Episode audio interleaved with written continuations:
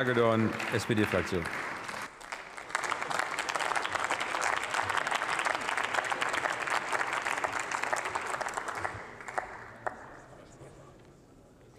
Herr Präsident, liebe Kolleginnen, liebe Kollegen, liebe Zuschauer! Ich bin seit 21 Jahren im Haushaltsausschuss und ich dachte, ich habe schon viele Krisen erlebt mit der Finanz- und Wirtschaftskrise, vor allen Dingen 2008, 2009 und mit den Flüchtlingen, mit Corona. Und es gab Zeiten, da habe ich mir gar nicht vorstellen können, dass es noch Ärger kommen könnte. Aber wir erleben genau das jetzt, weil die multiplen Krisen stellen diese Regierung, haben diese Regierung, als sie noch nicht einmal 100 Jahre, 100 Tage im Amt war, vor immense Herausforderungen gestellt, die sie hervorragend gemeistert haben. Und ich weiß nicht, Lieber Alois Reiner, du warst nicht so viel im Plenum diese Woche wie ich. Ich weiß nicht, wo du gehört haben willst, Streit zwischen der Koalition. Also ich war, genau wie der Herr Staatssekretär Tonka, über 20 Stunden hier, habe den Debatten gelauscht. Und ich muss sagen, das waren faire, das waren gute Beratungen. Und außerdem, bitte erwecken Sie nicht den Eindruck, wir würden hier einen fertigen Haushalt beraten. Wir fangen erst mit den Beratungen an.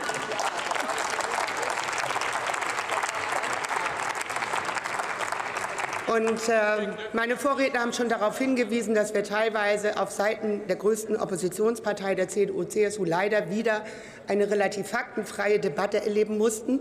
Und damit werden Sie allerdings dieses Mal ganz bestimmt Ihrer Verantwortung als größte Oppositionspartei in dieser Krise nicht gerecht.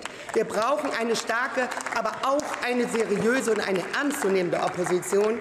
Die letzten Haushaltsberatungen waren schon, na ja, im Haushaltsausschuss mit der Union waren sie ein relativer Ausfall. Ich hoffe, dass es dieses Mal besser wird. Und ich hoffe, dass die Ankündigung von Alois Reiner, dass Sie spannende Vorschläge einbringen werden, auch der Wahrheit entspricht.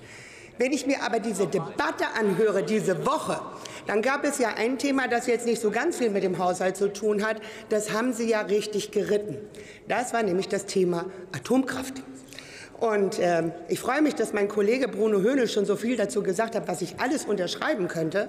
Aber ich will noch ein Faktum hinzufügen. Denn der Ausstieg aus der Atomkraft von Rot-Grün, 20 Jahre ungefähr her, das war ein Vertrag. Und die Energiekonzerne haben ihn unterschrieben. Und weil sie das getan haben und Rot-Grün das so klug verhandelt hat, wäre es nicht möglich gewesen, Regress auf Kosten der Steuerzahler zu fordern. Und dann dann kam die CDU-FDP-Regierung und hat im Oktober 2010 die Verlängerung der Laufzeit äh, beschlossen und damit die Verträge aufgehoben. Und nur fünf Monate später kam Fukushima.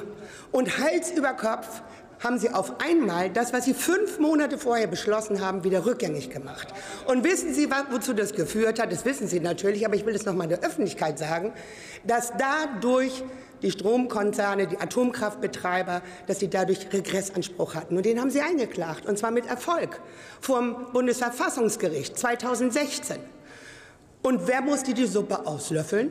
In der letzten Koalition, in der letzten unserer gemeinsamen Koalition, ein Finanzminister Olaf Scholz musste aus Steuermitteln 2,4 Milliarden Euro bezahlen an Regress an die Stromkonzerne. Vattenfall hat 1,4 erhalten, RWE 880 Millionen, NBW 80 Millionen und E.ON Preußen Elektra 42,5 Millionen. Das war das Ergebnis ihrer völlig unverantwortlichen Politik. Und auch vor diesem Hintergrund müssen wir da keine Ratschläge von Ihnen haben.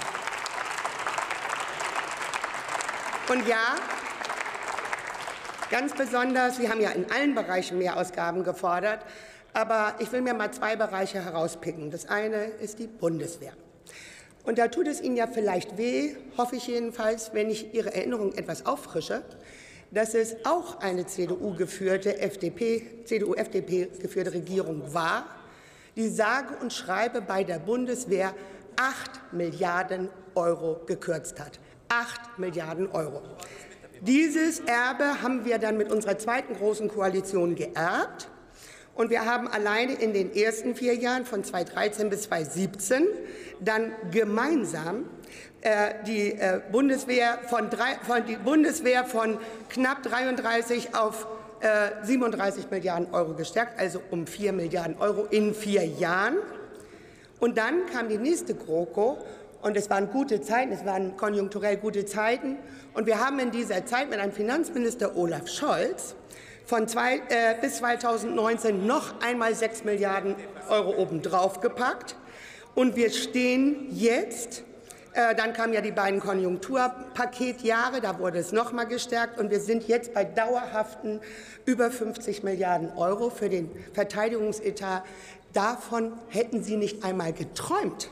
Und dann haben wir noch das 100 Milliarden Euro Sondervermögen beschlossen. Also das, was diese Ampelregierung in diesem Bereich zugunsten auch zum, zur Sicherheit auch der Soldatinnen und Soldaten angemessen für die Aufgaben, für die wir sie wappnen müssen, geleistet hat, das haben wir mit Ihnen so nicht hingekriegt.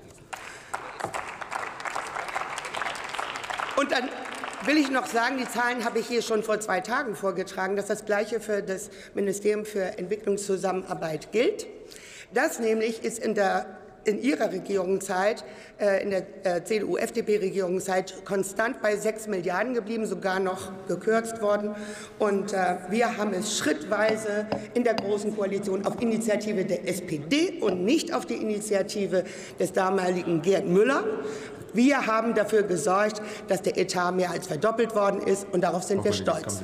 Und darum geht diese Regierung verantwortungsbewusst auch in außenpolitischen Fragen und Haushalten in diese schwierige Zeit.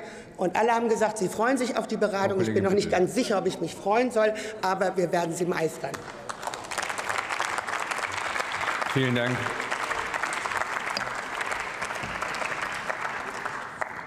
Vielleicht können Sie sich das nächste Mal 20 Sekunden früher freuen. So, als nächster Redner kommt der Kollege Kai